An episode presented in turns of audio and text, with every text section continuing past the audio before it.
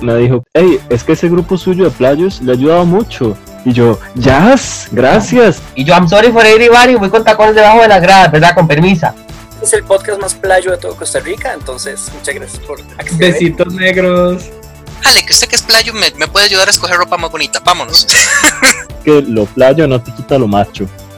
Y podamos aprender y discutir y, y deconstruirnos juntis. No somos machos. Somos muchas. Hola, hola chiques y bienvenidos al séptimo episodio de No Somos Machos, Somos Muches. Yo soy Dani Benavides y el día de hoy voy a estar como su locutor en este episodio. Hoy nos reúne una de las letras de esto que las personas diversas llamamos LGBTIQA+, y justamente la letra B, porque en este episodio vamos a hablar de bisexualidad. Me acompaña Luis Camonge. Hola a todos, a todas y a todos. Es un gusto estar con ustedes hoy en este capítulo. Exacto, Vamos a hablar de un tema muy interesante y nos acompañan dos personas. Hola, yo soy Ana, me identifico como mujer, cis, bisexual y poliamorosa. Hola, yo soy Marcelo, me identifico como hombre, hombre cis bisexual.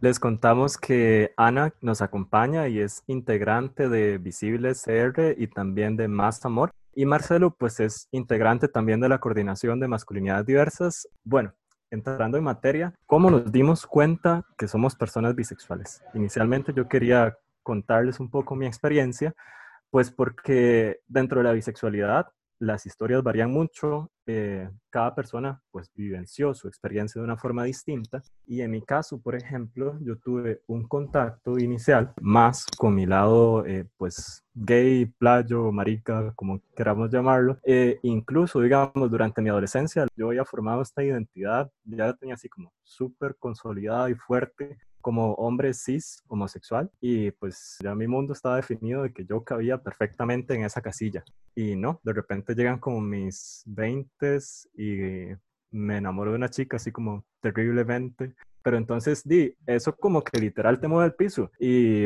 uno dice, Mae, eh, no es que ya te habías definido como un hombre cis homosexual, no es que sos un mae gay. Y entonces, ¿por qué te está gustando tanto esta chica? ¿Por qué sentís atracción por las chicas, tanto afectiva como sexualmente? Entonces, para mí, ese fue como un cuestionamiento y una confusión enorme, digamos. Con el tiempo me fui dando cuenta que tal vez no era tan necesario que me metiera como en alguna de estas casillas, como mira, sí, soy gay, o mira, sí, soy bisexual, o mira, sí, X, sino que pues la cuestión para mí es como más como fluir, como dejar, dejarnos sentir, ver qué estamos sintiendo en ese momento. Sin embargo, si a mí me preguntaran en cuál de estas casillas es la que me abraza o cuál de estas casillas es en la que quepo mejor, pues yo me definiría como un hombre cis bisexual.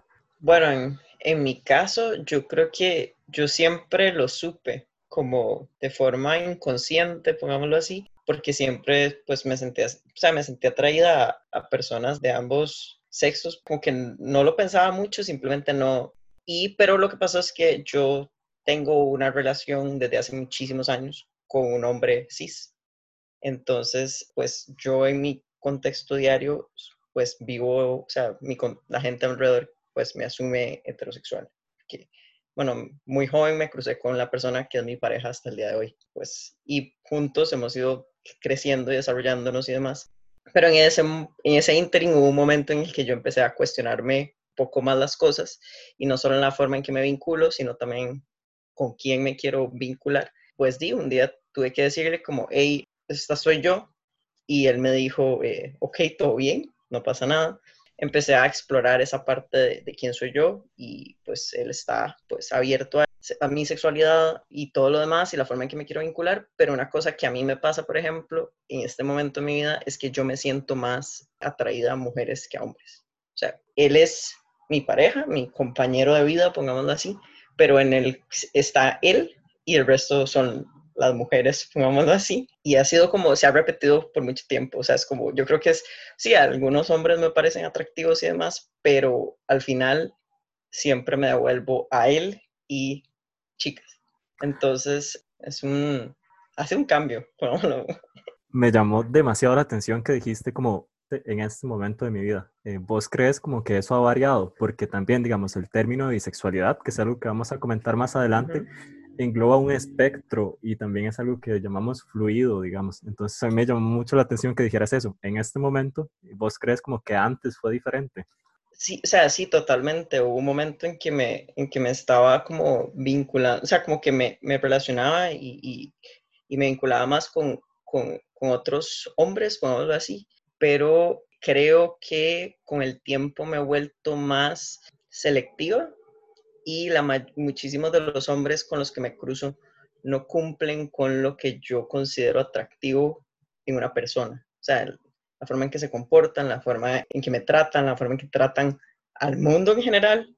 Y entonces siempre me pasa que es como, sí, estabas guapo hasta que ya no. Entonces me genera un rechazo muy fuerte y eso no me pasa con las mujeres. Entonces, digamos que tengo el privilegio y la dicha de que, me, de que no solo me gustan los hombres, porque eso sería una mierda.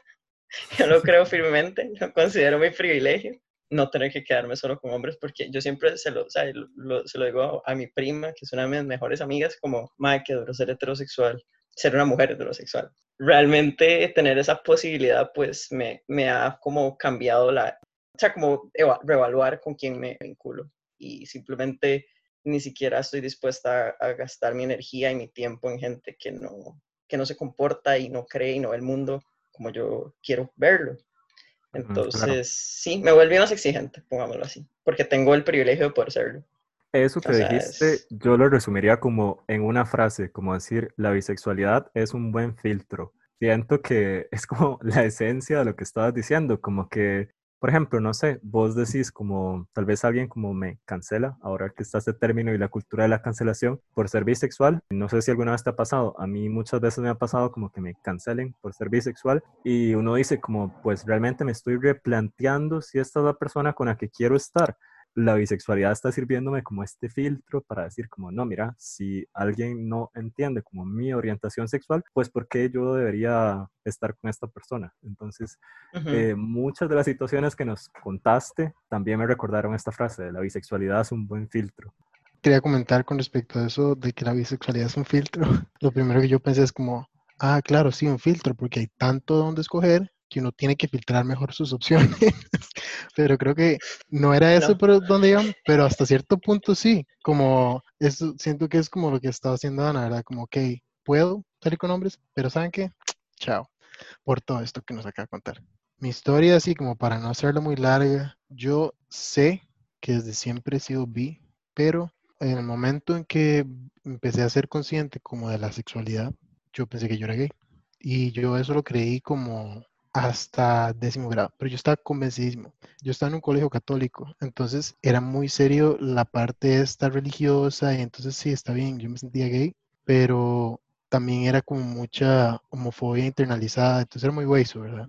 Y un punto, esta historia, saludos a, a mi amiga, un día nos, ella se pasó a vivir a el barrio donde estoy yo y estuvimos mucho tiempo como empezamos a hanguear, y ella se quedaba a mi casa, que veníamos todos mis amigos a mi casa y después ya se podía ir más tarde porque ya vivía a la pura par. Entonces un día ella, ella se quedó hasta el por final y como que en un momento, no sé, como que las cosas se pusieron más intensas, pero yo estaba seguro que nada iba a pasar, en el sentido como que había un poco de tensión y básicamente quedó como en el aire el reto de, ok, yo sé que si usted me va a tocar, absolutamente nada va a pasar. Y yo, y tal vez, digamos, ella lo pudo haber visto como, ah, esa es una excusa, él quiere que lo toque, ¿verdad? Pero se lo juro que yo, en mi inocencia, dije como, nada va a pasar, tranquila, haga lo que quiera. Pero la, la cosa es que me empezó a manosear y pasaron cosas. Entonces yo en ese momento como que toda mi, mi idea de, de, mi sexualidad se derrumbó, porque entonces yo estaba tan seguro y que también pensaba que era muy rígido, pero resultó que no. Bueno, ahí fue cuando yo me descubrí, bueno, ahí fue cuando lo supe, pero en realidad conscientemente no lo supe sino hasta después, porque en esos momentos uno joven, tonto, siempre está en su proceso de construcción y hay muchas cosas como que uno no sabe como los, lo que sea ahora, por ejemplo, el hecho de que la bisexualidad no significa 50-50, la bisexualidad nada más, eso depende de usted. En realidad, como cualquier etiqueta, eso es para su comodidad, realmente es, es por eso. Entonces, de, yo sabía que a mí me gustan las mujeres, pero como yo había pasado tanto tiempo creyendo que yo era gay y además la única atracción que había sentido era hacia hombres, más bien me costaba más igual relacionarme con mujeres, aunque yo sabía que por ahí existía la posibilidad. En realidad todavía, pero bueno, ahí voy. La cosa es que un día, o sea, yo nunca me sentí como que si yo soy bisexual, porque yo no me sentía cómodo, porque yo no me sentía 50-50. Pero entonces día como que me empecé, empecé a investigar y me topé este sitio web que hablaba como de la bisexualidad y todos sus términos y que en realidad proponía una definición de bisexualidad más amplia, como decir un término sombrilla, en que en realidad de la bisexualidad es como me gustan géneros similares al mío y diferentes al mío. O sea, no necesariamente tal vez como dos géneros, aunque yo sé que mucha gente agarra esa definición como que la bisexualidad puede ser como te gusta dos géneros o más, y todo bien. Pero a mí me gustó mucho esa parte que empezaba por el lado de que la bisexualidad la, definía como géneros similares al mío y diferentes al mío, y en realidad también todo lo que está en el medio. Y después empezaba a decir que al verlo de esa manera, muchas otras sexualidades quedaban como dentro de esta sombrilla. Por ejemplo, la pansexualidad, ¿verdad? Porque si te gustan géneros similares al tuyo y diferentes, te gustan todos, o, por ahí va. Pero entonces yo también decía como, ok, en realidad a mí, yo siento que me podría gustar cualquier persona, o independientemente de su género, pero no me siento pansexual porque el género sí juega parte de mi atracción, o sea, de la atracción que yo genero en esta persona. Entonces, por eso yo tampoco me sentía pansexual. En esa misma página que yo estaba leyendo, término que nunca había escuchado, la omnisexualidad. Pero ya eso, eso fue nada más para mi confort, en realidad, leerla, que era como, ok, te gustan todos los géneros, pero el género sí es relevante para vos. Entonces yo me sentí muy identificado con eso y yo como que esa es mi, mi, mi etiqueta, pero esa es mi etiqueta para mí. La etiqueta práctica soy bisexual. Entonces, esa es mi historia. De lo que mencionabas, tengo dos cosas que comentar. Primero que esta situación que vos nos contabas, como que inicialmente te identificabas como gay, pero que tal vez no habías como explorado lo suficiente o no tenías el conocimiento suficiente, pues para encontrar con qué realmente te identificabas, siento que va muy de la mano con la poca visibilidad que tiene la comunidad bisexual, porque la sociedad como tal nos dice o sos hetero o sos homosexual, como que muchas veces entra en duda, de, incluso mucha gente dice como, ay no, es que es una etapa, mira, eh, después ya te vas a definir, ya vas a encontrar qué es lo que te gusta. Y de hecho la otra parte, el otro que quería comentar es lo que mencionaste. Eh, la bisexualidad es como esta sombrilla o este espectro que cobija muchas identidades. Por ejemplo, a alguien bisexual le pueden agradar las chicas y las no binarias o los chicos y las no binarias. Bajo este precepto entendemos y nos cuestionamos qué nos diferencia a los pansexuales, que es lo que decía Marcelo. Porque, por ejemplo, si a mí me gustan chicos, chicas y no binarias, uno dice, di, pero me están gustando todos los géneros posibles. Entonces, básicamente y a grandes rasgos, lo que yo entiendo, me corrigen Marcelo si estoy mal, es que las personas pansexuales, su atracción está dirigida más como a la persona en sí, sin importar su género o su expresión de género. Mientras que dentro de la bisexualidad cabe esta preferencia, digamos, como de si, mira, si el género pues tal vez juega en mi atracción hacia esta persona. En cambio, para los pansexuales es más esta idea de que veo a la persona sin importar su género o cómo expresa su género. Y pues, aparte de esto, también queríamos comentar sobre los mitos que hay en torno a la bisexualidad. Bueno, Luisca nos va a introducir cómo vamos a tratar esta parte de los mitos antes de eso, bueno, yo creo que muchos se preguntarán los que me conocen, como por ejemplo dicen, no, las personas que me conocen, o sea, dicen, ¿qué hace Luis Carlos ahí, verdad? Porque ya lo dijo Carlos, yo siempre he sido bien gay, yo nunca lo he negado, ¿verdad? Yo, yo, yo me identifico como una persona, creo que totalmente gay, como tal vez la persona más gay de Costa Rica, en el sentido de que no siento como una balanza un espectro bisexual, ¿verdad? En ese sentido, no lo he sentido, por lo menos hasta la fecha, no me ha pasado, ¿verdad? No, no, no tengo como esa espinita de ningún tipo todavía.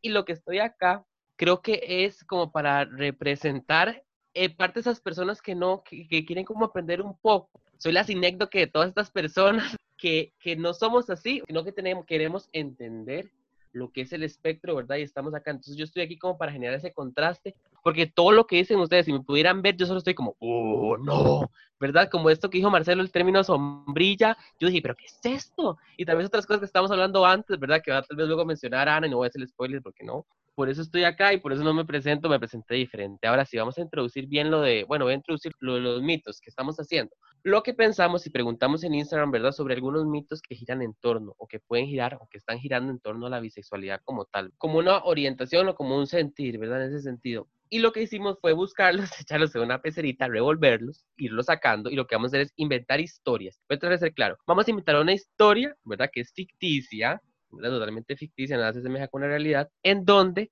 va a estar incluido ese mito. Entonces voy a empezar yo. Ok, la primera historia es, está Julia y Juana y Julia la llama y le dice, ¿vieras, te acuerdas de Francini? Ujú. Pues resulta que llegó y me dijo que era bi. Yo le dije que se ubique, eso es como una tapilla y luego te digo va a salir lesbianona, ¿verdad? Entonces, no sé si alguno quiere comentar. A mí eso me parece como algo que todas las mujeres, bueno, no, no digo todas, mentira, mentira, o sea, sería una generalización. Creo que es algo que cuando una se está cuestionando su sexualidad y es una mujer bi, como piensa, ¿será que soy lesbiana? O sea, como uno dice, hmm. porque claro, una ha sido sexual, eh, socializada para ser heterosexual. Entonces, di, pues claro, o sea, como que uno dice, ¿será que tanto me convencieron que no me había dado cuenta que era lesbiana? Como ese, ¿what? Y entonces yo sí entiendo que la gente lo piense porque siempre se nos dijo que éramos una cosa o la otra, lo que decía Daniel, pero eso es falso, o sea, obviamente, pues uno puede ser, y por algo estamos aquí, o sea, existimos, gracias, que se les olvida que existimos, pero sí lo he oído y sí lo pensé en algún momento, como, ¿será que yo soy lesbiana y no me he dado cuenta? O no lo he aceptado todavía. Y creo que es como, no sé, tendría que ver si alguien más está de acuerdo conmigo siendo una mujer, pero sí, o sea, fijo, fijo me pasó por la cabeza. Lo que mencionas me parece muy interesante y yo rescato mucho como el factor educación, ¿verdad? Que tiene que ver mucho cómo nos dicen que deben ser las cosas y tenemos como ese chip y luego como que entramos en un cortocircuito, ¿verdad? Como que llegamos a la, a la adultez emergente, a la adolescencia y no- se nos moja, ¿verdad? Hizo un chispero, ¿ok?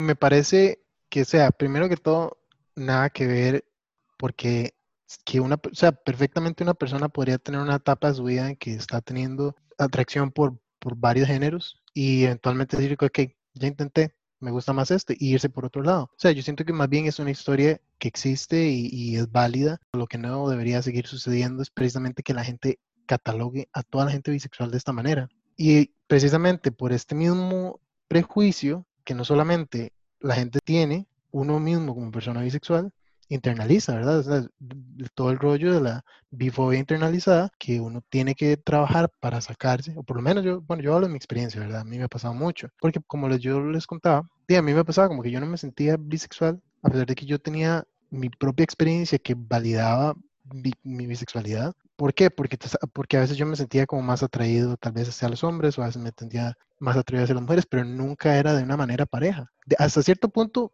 tengo etapas, pero eso no me hace dejar de ser bisexual. De hecho, me hace recordarme de una amiga que siempre me dice esta historia cuando yo me siento un toque mal, que me dice, piensa en un hombre lobo. El hombre lobo puede a veces estar convertido en lobo y a veces puede estar en modo humano, pero siempre es hombre lobo, no importa cuál de las dos formas es. Entonces, como que me gusta mucho esa, esa metáfora, ¿verdad? Y pues nada, nada que ver la gente que crea que son etapas. Existimos. De hecho, aquí somos tres, imagínense. Imagínense, yo creo que eh, esto de la, de la metáfora me parece muy útil para concebirse como verdad, como que en esencia yo tengo una esencia y que se expresa, ¿verdad? Creo que parte es como, como funciona, como que se expresa de manera diferente en diferentes momentos de la vida, eso me parece un gran aporte. De hecho, ahí que lo anoten, ¿verdad? Si tuviéramos escribano lo estaría anotando, pero no tenemos. Yo quería decir algo de lo que comentaba Marcelo, pues súper de acuerdo en que lo que me parece que es inaceptable es que se siga invalidando las identidades de las personas bisexuales bajo este mito, digamos, de decir que la bisexualidad es una etapa. También quería agregar, digamos, que algo que me parece como cute o tierno, digamos, es que en muchas historias de personas gays o de chicas lesbianas, también he escuchado que la forma en que se comenzaron a cuestionar fue que de repente en su adolescencia dijeron como, mira, ¿será que yo soy bisexual? Y pues que de repente nada más se definieron como una chica lesbiana o como un chico gay. Entonces, por lo que digo que me parece cute es que muchas veces sirve como tal vez como de puerta para cuestionarse qué será lo que me gusta. Que sí, digamos, no es que esté validando este mito de que es una etapa, porque no, no vamos a desvalidar las identidades de la gente bisexual diciendo que es una etapa. Si alguien ya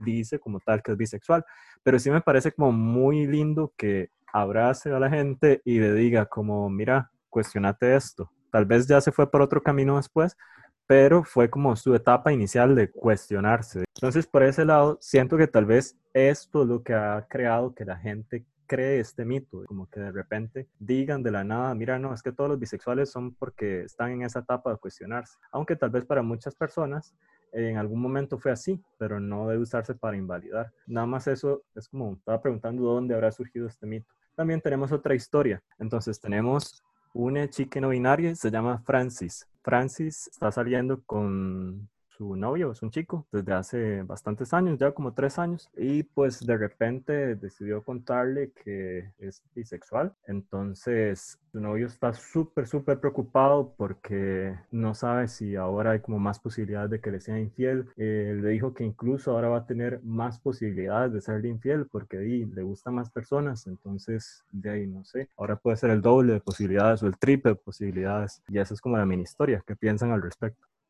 Como yo soy no monógama, a mí me, me resuena eso mucho, porque, o sea, la, la, monogamia es una decisión, entonces es una decisión y es un acuerdo, al igual que la no monogamia es una decisión y un, y un acuerdo con las distintas parejas o vínculos que se tienen. Entonces, tipo, si uno tiene un acuerdo de no monogamia o de monogamia, se, lleva, se hace por consentimiento es importante, todo esto, todo lo que engloban las, los vínculos. Y si una persona decide ser infiel, pues toma esa decisión también e incluso dentro de los, de los acuerdos de una pareja no monógama se puede dar la infidelidad, pongámoslo así, porque se rompen acuerdos. Entonces es una cosa muchísimo más amplia y pensar que porque una persona tiene una sexualidad va a ser o, o puede ser más o tiene más posibilidades para ser infiel, pues no, no tiene nada que ver con eso. Y creo que todos los días nos prueban que las personas heterosexuales y homosexuales son igual infieles. O sea, no es como que haya una diferencia y creo que la estadística nos, nos dice que no tiene que ver una cosa con la otra. Entonces, es una decisión, o sea, la fidelidad es una decisión, no tiene nada que ver con la sexualidad de una persona. Creo que eso es como el, o sea, no sé por qué nos meten a nosotros en ese saco. De hecho, eh, de lo que decís me queda eso, como que son cosas pues completamente apartes, como el tipo de relación que decidamos tener, si queremos tener una relación abierta, si queremos tener una relación monógama, poliamorosa, en todas estas posibilidades, pues no tiene que ver nada con orientación sexual de las personas que están involucradas. Entonces es, es algo como que es súper claro, sin embargo la gente sigue encajonando a las personas bisexuales bajo este mito o este estereotipo de que es promiscuo, de que es infiel y pues si alguien decide tener una relación monógama y pues eventualmente le es infiel su pareja, no tiene nada que ver con orientación sexual, tienen que ver probablemente con que tenían mala comunicación, con que la confianza pues está un poco más deteriorada, pero no es porque una de esas personas sea bisexual, es algo completamente aparte. Yo les quiero contar así como súper rápido una historia de miedo que me pasó a mí con una psicóloga que yo había empezado a ir, solo fui a dos citas. La primera fue toda estándar, y la segunda cita, yo le conté como, hey, yo soy bisexual. Y bueno, en ese momento estaba como explorando la no monogamia. Y entonces ella eso como que le explotó la cabeza. Y, ok, pasé media hora explicándole los términos para que ella entendiera, ¿verdad? Psicóloga. Pero lo que me pareció como super mal right fue como que ella también lo tiró por ese lado.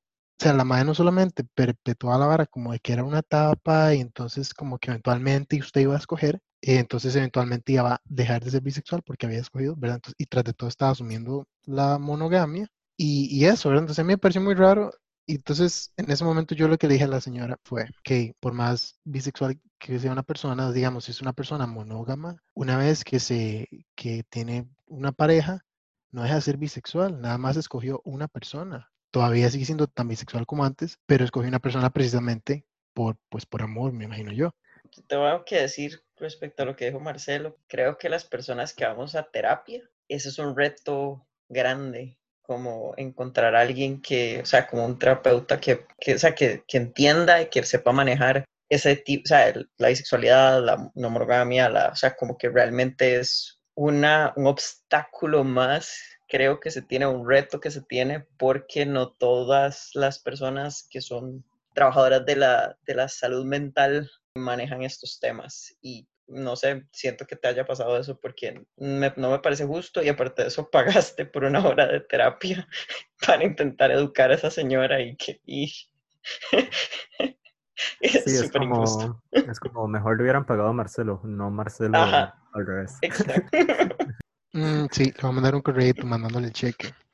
Eh, no, de hecho, pues, pues sí, en realidad esto me ha pasado con ella y con la anterior. Entonces, ahorita el psicólogo que tengo ahora es un sol. Shout out, shout out a Luis Diego Trejos, es un amor y súper recomendado. Eh, bueno, la otra historia es la única que yo te contaba que está basada en la realidad, ¿verdad? Con otros nombres, ¿verdad? Pero sí es como cercana y yo la conocí de cerca, más o menos. Y si me escuchan, yo no dije nada. Tal vez Elisa y Carlos se, conocieron en la secundaria, ¿verdad? Ustedes son esas parejas como que de noveno se hicieron novios, novios terminaron la U, sobrevivió la relación, ¿verdad? Cosa que casi nunca pasa y listo. Cuando estaba en la U, Carlos empezó a sentir otras cosas, ¿verdad? Como sentirse diferente. Y llegó y le dijo a Elisa en su momento, ¿verdad? Como que sentía cierta atracción, ¿verdad? Por, por los hombres. En ese caso, Elisa llega y le cuenta a Claudia, ¿verdad? Y Claudia en una tesbo, así como en una repetición, un despliegue de empatía, llega y le dice, no, yo creo que Carlos es playo. Eso lo, está dando usted como cortina de humo, nada más. Entonces, Eh, o sea que, ay no, qué horror. No, o sea, no sé cómo, porque lo que me molesta de esa historia es como nos metieron de nuevo en el saco de la irresponsabilidad afectiva. Gracias, de nuevo. Eh, o sea, como porque yo usaría una persona para tapar, o sea, yo sé que pasa, porque mm, históricamente ha sucedido, pero porque nos meten, o sea, porque tachan o no sé, no sé cuál es la palabra, porque en este momento estoy como, ah, ¿por qué una persona haría eso? O sea, ¿por qué usaría otra persona? Y sí, o sea, excusar, eh, utilizar a una persona con su ex- bisexualidad me parece terrible, o sea, no, esa nunca la había oído, pero veo de dónde viene y, ay, no, o sea, perdón, me trabé, qué horror. Pues, como decía Ana, es como terrible que alguien utilice a otra persona como para, como cortina de humo o algo así, pero no es que pase esto como en todos los casos, o sea, perfectamente alguien que tuvo una relación con alguien de su mismo sexo, eventualmente puede tener una relación con alguien de su sexo opuesto, o sea, la bisexualidad existe. y en especial porque cuando una relación empieza tan joven, una persona, hay una parte de exploración que todavía hace falta, ¿verdad? Y que después puede incidir y puede cambiar, ¿verdad? Y pasa montones. Y lo que me estoy dando cuenta, y que lo mencionaba Ana, y tal vez ahorita después menciona Marcelo, voy a decirlo rápidamente, es que cómo se asocia con irresponsabilidad afectiva, ¿verdad? Como que alrededor de la visualidad gira mucho en torno como irresponsabilidad, irresponsabilidad, problemas, ¿verdad? Entonces, eso me llama mucho atención y creo que es para reflexionar todos y todas, todos los que escuchemos esto. Sí, yo lo que quería comentar con respecto a esto es que, por ejemplo, yo lo que creo, o sea, obviamente todo, todo siempre es culpa del patriarcado, porque ¿qué pasa? Una persona no puede decir como, ok, estoy empezando a sentir estas otras cosas sin que le digan como, ah, es que es playo, ¿verdad? Porque entonces, primero que todo, la bisexualidad no puede existir, ¿verdad? O, o uno u otro, o, o sos hombre o sos playo.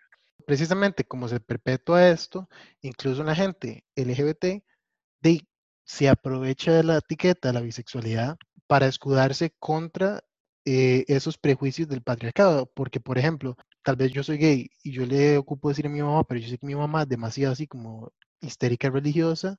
Tal vez si yo le digo que yo soy bisexual, no le vaya a dar un infarto, porque entonces ella siempre va a tener la esperanza de que yo termine con una mujer que también es una vara súper fuerte que yo, yo sé que le pasa a muchos bisexuales de, de sentir como esta, no sé si decir culpa o, o, o, qué, pero como este rollo con los, o responsabilidad tal vez con los papás que no nos corresponde. Y realmente somos bisexuales por nosotros y tenemos que estar con la persona que amemos. Y pues no deberíamos de usar, no se debería utilizar a la, sexual, a la bisexualidad para escaparse de situaciones incómodas y todos nos deberíamos de instruir para que si, si, una persona dice como, ok, soy bisexual, ok, esta persona lo está diciendo y yo sé que viene de un lugar de honestidad. O esta persona simplemente no lo sintió y lleguemos a un punto de la historia en que la persona pueda sentir la confianza de decir, ok, no, yo soy gay.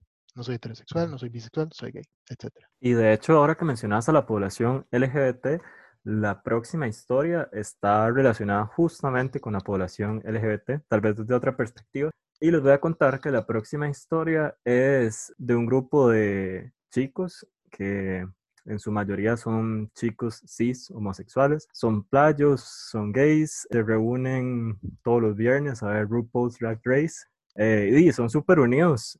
Y pues de repente nada más un chico que se llama Fabián les contó que no, que, di que él no se considera gay, que se considera una persona bisexual.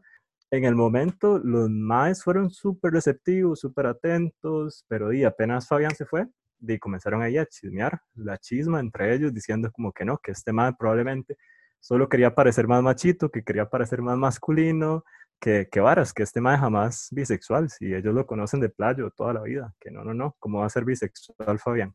Yo vi a Marcelo haciendo cara de indignación, entonces me vas a decir qué pensás de esta historia. Ay, no, ya cancelemos esos más, por favor. Di nada que ver. Es que no, no sé qué decir más que indignarme en realidad. O sea, lo, lo playo no quita lo macho. Y de ahí es, es, parte de todo, ¿verdad? Sabiendo, sabiendo lo que es estar en el closet y tener una sexualidad diversa, lo mínimo que uno esperaría es empatía, pero de, de que existen personas así, puede ser una historia ficticia, pero perfectamente así van a haber historias que, que se me asemejen. ¿Y qué hace uno? ¿Qué podría hacer uno en ese momento como persona bisexual? Bueno, me imagino que no se daría cuenta. Nada, ponle mucho ojo a sus amigos y hacer que se sola gente que realmente lo acepta como es y no lo cuestiona. El que se tiene que tal vez eh, no cuestionar un, pero como descubrirse a ustedes usted. Los demás nada más están ahí para apoyarlo en su camino. Sí, y pues esta historia siento que toca un tema súper fuerte, que es la discriminación entre diversos, que existe, existe, sí. Eh, uno pensaría que al ser las personas diversas, gente que ha vivido estas historias de discriminación, muchas veces desde sus familias, desde la sociedad, desde sus amigues, uno creería que entre los diversos no hay discriminación, pero, di, por ejemplo, esta historia es como, aunque es una historia ficticia, es un ejemplo claro de discriminación entre diversos y pues están dejando ver toda su bifobia a alguien que probablemente luche por los derechos, por la igualdad, por la inclusión, como este grupo de chicos podrían hacerlo. Siguiente historia es sobre, o sea, voy a contextualizar, me ocupa un poco más de contexto esta historia. Ricardo, ¿verdad? Tiene Instagram, como muchos tenemos Instagram, TikTok, todo, ¿verdad? Listo. Y un día lo sigue, ah, bueno, me tengo que especificar que Ricardo, y eso es importante para la historia porque si no lo especificaría, lo especificaría este Ricardo siente que él solo en el roles sexuales solo es 100% activo, pero así 3000% solo activo, nada más. O sea, punto. Él nunca, ¿verdad? No se limpia el culo, ¿verdad? Cuando, se, cuando va al baño. Entonces, lo sigue un tal Roger y tiene en su perfil vi, o sea, tiene como él eh, simplemente lo expresa, ¿verdad? Como vi. Roger lo ve, acepta la solicitud y solo piensa, qué pereza. Este mal guapo, pero de fijo, fijo, es solo activo. Entonces, cancelado o sea, de cuando aquí la bisexualidad define su rol de poder, entre comillas, dentro de una relación sexual. Así como perfectamente una persona puede ser sumisa y no necesariamente me refiero sea, que haga de pasivo o de receptivo, sino literalmente como sumisión, ¿verdad? Entregar ese poder como parte de un juego sexual. Hay gente que cambia dependiendo de la situación, etc. Entonces, o sea, no sé, también en parte es como, pucha, hay opciones, ¿por qué limitarse?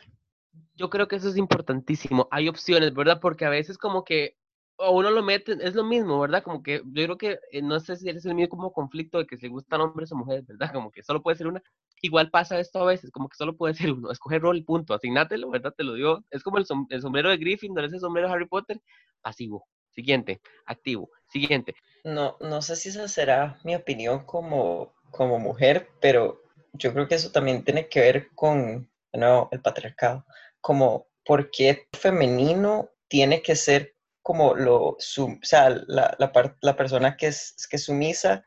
O sea, que un mae tenga sexo con mujeres no quiere decir que él sea el dominante en esos encuentros o sea, como que están asumiendo inmediatamente que si hay una mujer involucrada es porque ella es la sumisa, entonces el otro va a ser el dominante. ¿Qué? Nada que ver. Para hacer un ejemplo así como ya más tangible para, para quienes no les haya quedado claro, digo, o sea, un mae y una güey, la pueden estar cogiendo y que la madre tenga un strap-on y son perfectamente, o sea, y el madre puede seguir siendo perfectamente bisexual. ¿Me explico?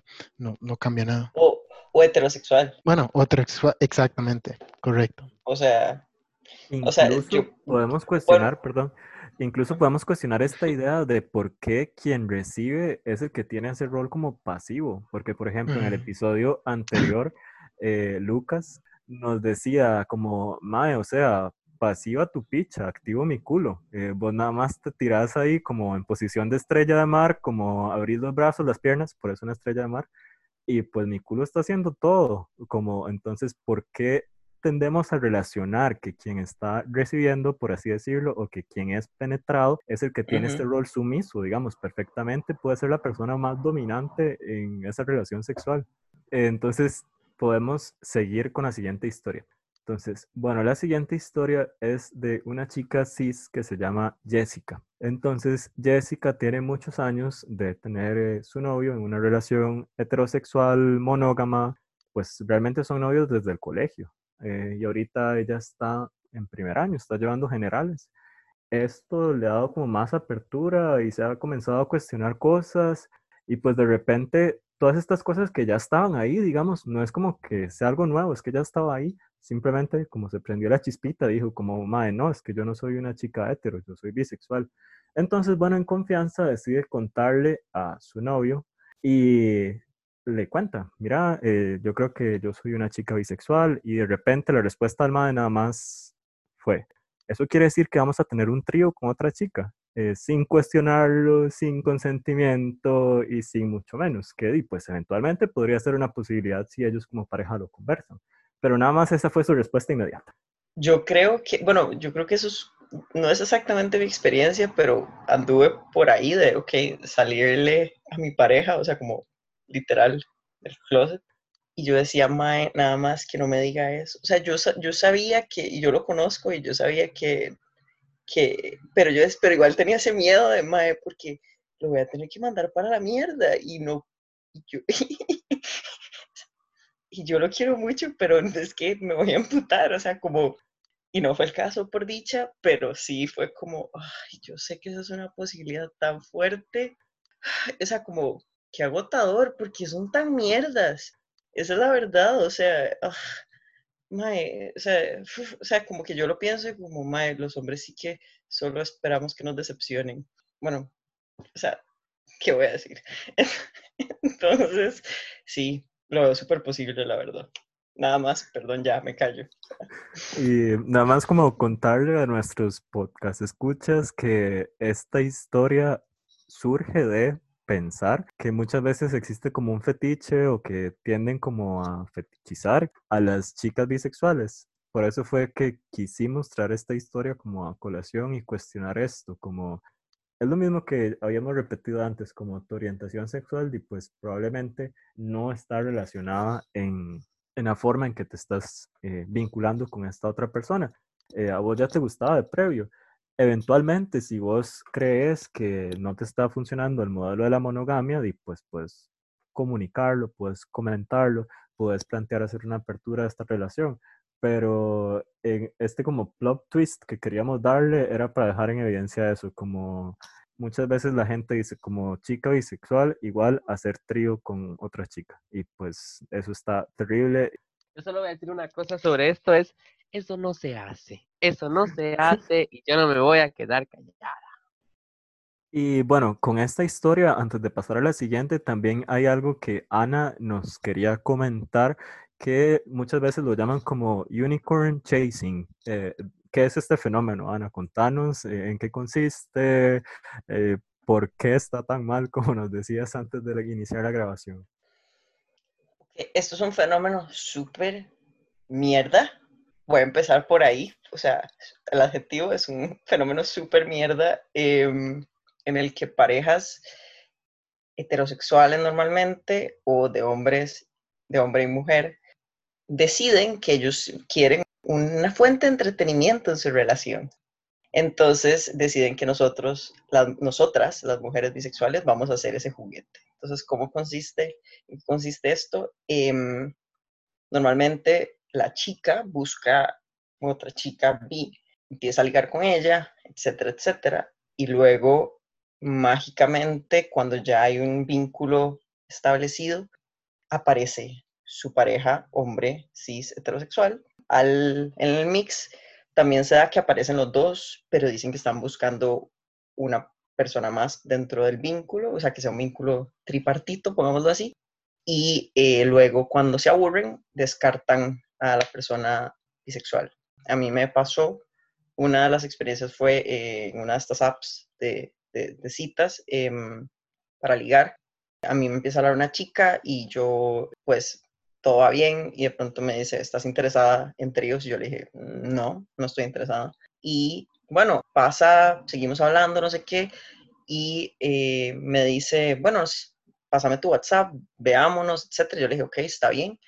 Y cuando me doy cuenta, me está contactando un MAE. O sea, ni siquiera ella. El MAE es quien me contacta y yo como, ¿quién es usted? O sea, o sea, ¿qué? Es como, sí, es que vos estabas hablando con mi novio, pero uno, le dejé claro que no estaba interesada en un trío y dos, ¿usted por qué pensaría que después de este scam super mierda que se acaban de jalar, yo quisiera siquiera tocarle un pelo? O sea, o sea, voy a terminar descuartizada. O sea, eso es lo primero, es como, o sea, todo mi instinto de supervivencia me dice, ni se le ocurra, pero aparte de eso es como, es súper sketchy de principio a fin.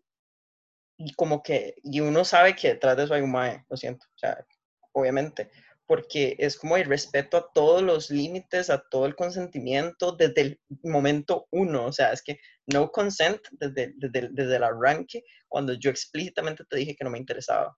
Y también me pasó de estar hablando con una chica que no viese nada y que de pronto, de nuevo, que me contactara fuera un mae. Entonces, eh, yo, pero, a ver, o sea, ¿cuántas veces? Y la otra que sí, ya es como, y que es válida, creo yo, bueno, no válida, pero es que, bueno, hay parejas que se andan buscando eh, esto y lo dicen abiertamente desde el principio y uno decide si sí o si no. Y yo he visto cosas tan obvias, me acuerdo de una pareja que tenía como Unicorn University, así como en el, en el profile, en el perfil, y entonces pues uno ya sabía si qué hacía, si tomaba una decisión.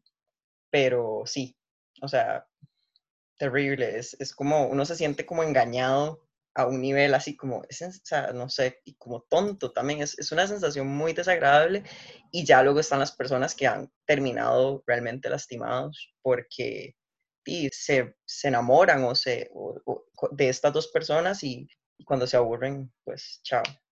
Entonces, eh, sí, en realidad puede ser muy destructivo también muy violento. Además, yo quería darle como a las personas que nos escuchan como un poquito de contexto de por qué es unicorn o, o, unicornio. Es justamente porque el unicornio es como uno de los símbolos de las personas bisexuales. Entonces, por eso es que le llamamos a este fenómeno como unicorn chasing o cazando unicornios o buscando unicornios.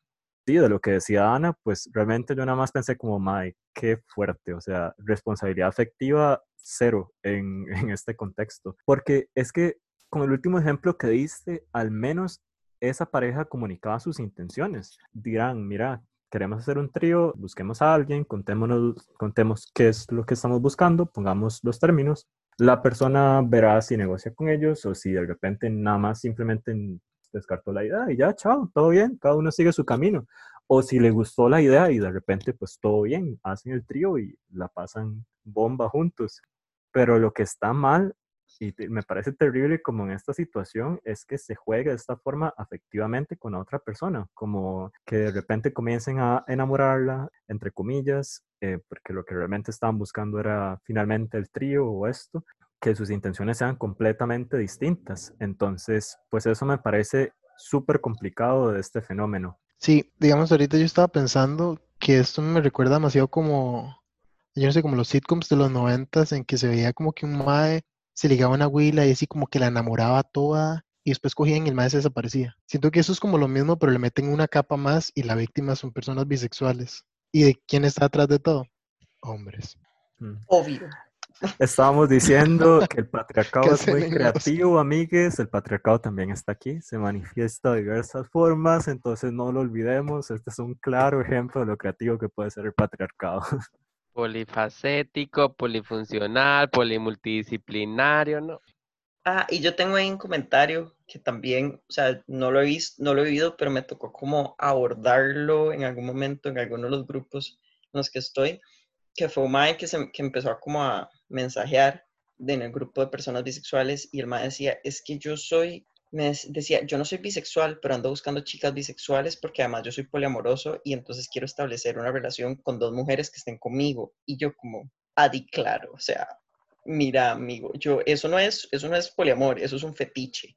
Em, es, no está bien fetichizar gente. Pero bueno, la cosa es que como que entonces también revuelven lo vi con lo poli y hacen un licuado ahí asqueroso para justificar sus mierdas y es terrible. Entonces también ya le metieron otra capa más para hacerlo aún más, manifestarse de otra forma más. Entonces sí, como justificarlas, eso, o sea, su fetiche con el poliamor, que también es muy peligroso.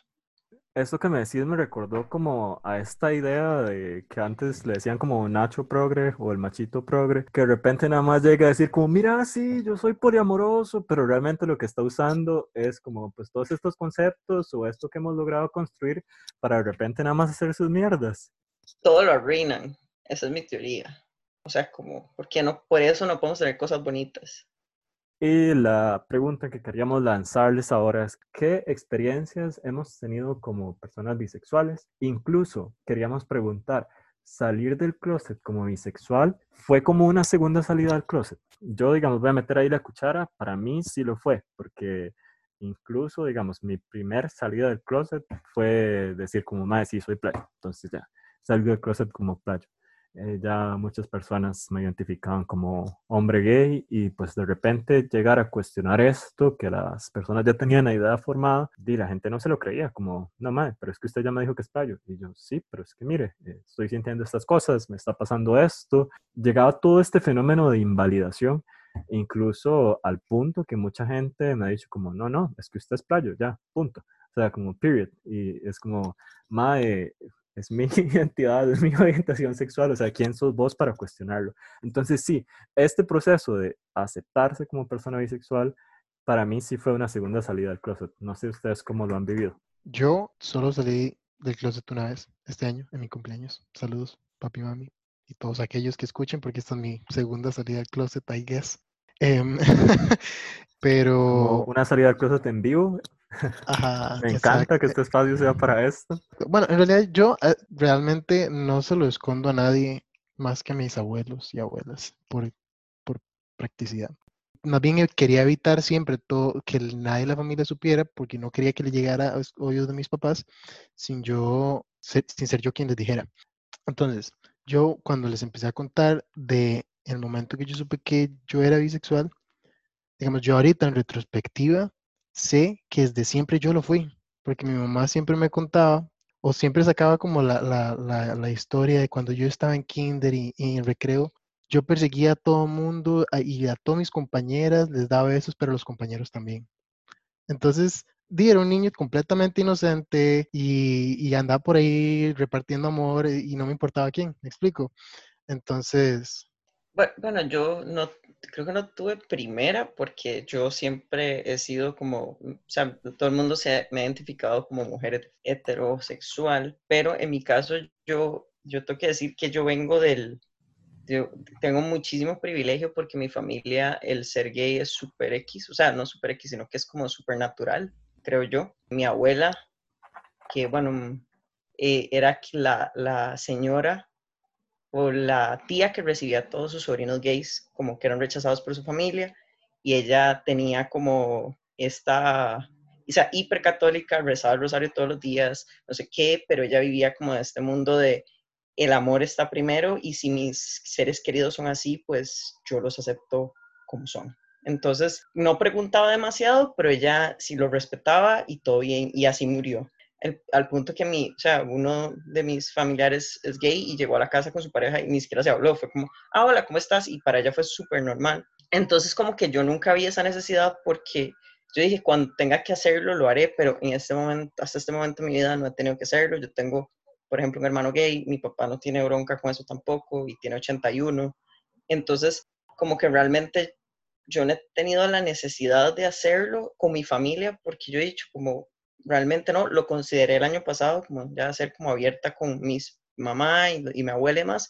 Mi abuela falleció y dije como, no, voy a dar chance a mami, no, por simplemente porque está el duelo y todo lo demás, y, y sí, pero he sido saliendo como con mis amigos y con, y con mis primos y todos los demás, simplemente porque yo no siento la necesidad y creo que hay una cosa que no hemos discutido, que es ese privilegio bisexual, que es que si vos vivís tu vida con una pareja de, tu género opuesto, no tenés que salir de closet y eso es un privilegio. Yo, por ejemplo, yo vivo en, en zona rural, entonces yo sé que por mi comodidad y por el contexto en el que me muevo, no es la mejor idea salir públicamente con mis colegas de trabajo, por ejemplo, porque realmente es un contexto muchísimo más conservador del que yo ya eh, fui creada. Entonces, entiendo ese límite, esa barrera y no he tenido la valentía de cruzarla si, si, te soy, si les soy sincera.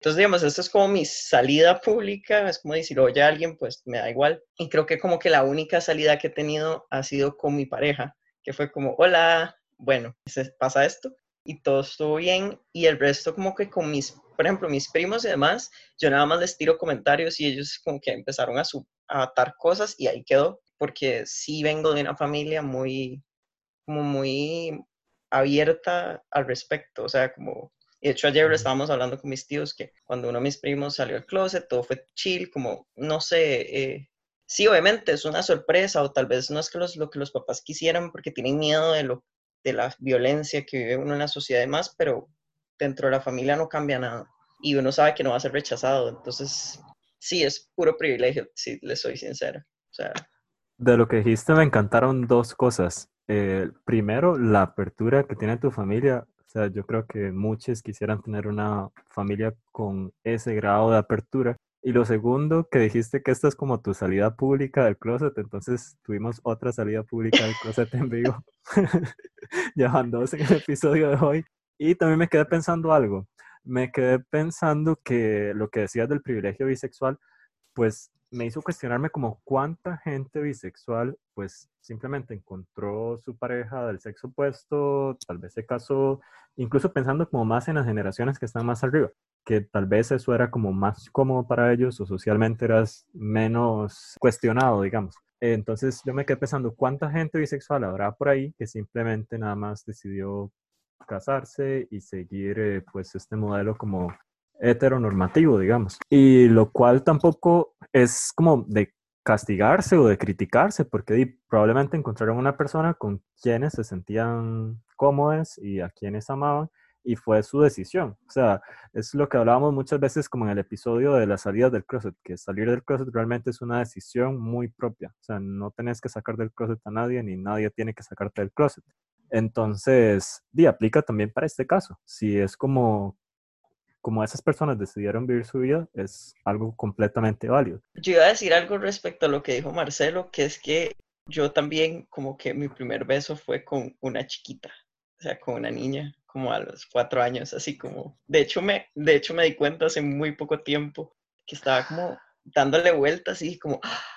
claro, obvio, desde ahí venía, y yo, o sea, como poder, o sea, entonces eh, sí, yo, yo andaba también en esas desde chiquitilla. ya vamos a, va a ir cerrando, porque ya se nos va acabando el tiempo de tiempo. Escucha, ¿verdad? Ya Radio Colombia, no mentira, no escucha Radio Colombia.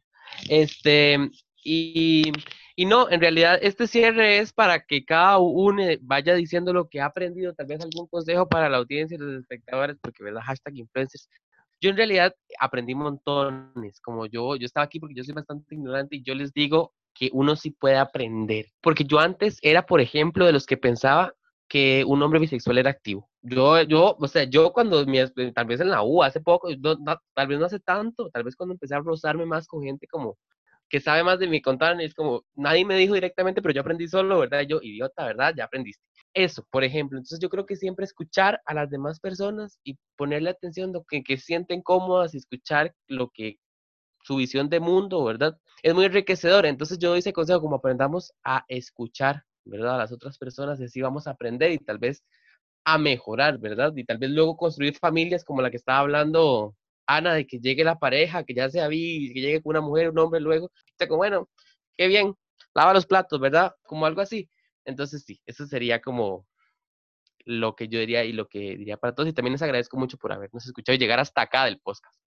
Yo creo que de todo, o sea, de todo lo que escuché de ustedes, eh, debo decir que me sentí como acompañada, como aquí, aquí vamos todos como en el mismo bote, diría yo. Pero creo que para la gente que, que no, que esta no es su, su vivencia, no es su, su, día a día, o sea, yo creo que como así como política es, si una persona les dice que se identifica como lo que, con lo que como sea, no lo cuestionen, o sea, escuchen, si quieren aprender, pregunten y, y listo. O sea, como, ¿por qué, ¿por qué cuestionar si esa persona tiene, está teniendo la apertura de, de decirlo? Ok, qué bien, me alegra que tengas la confianza de contármelo y dejar todos los prejuicios de lado e intentar aprender y escuchar.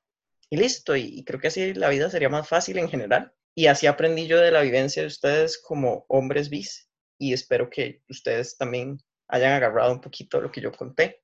Y sí, eso es, eso es todo y muchísimas gracias por invitarme al, al, al podcast.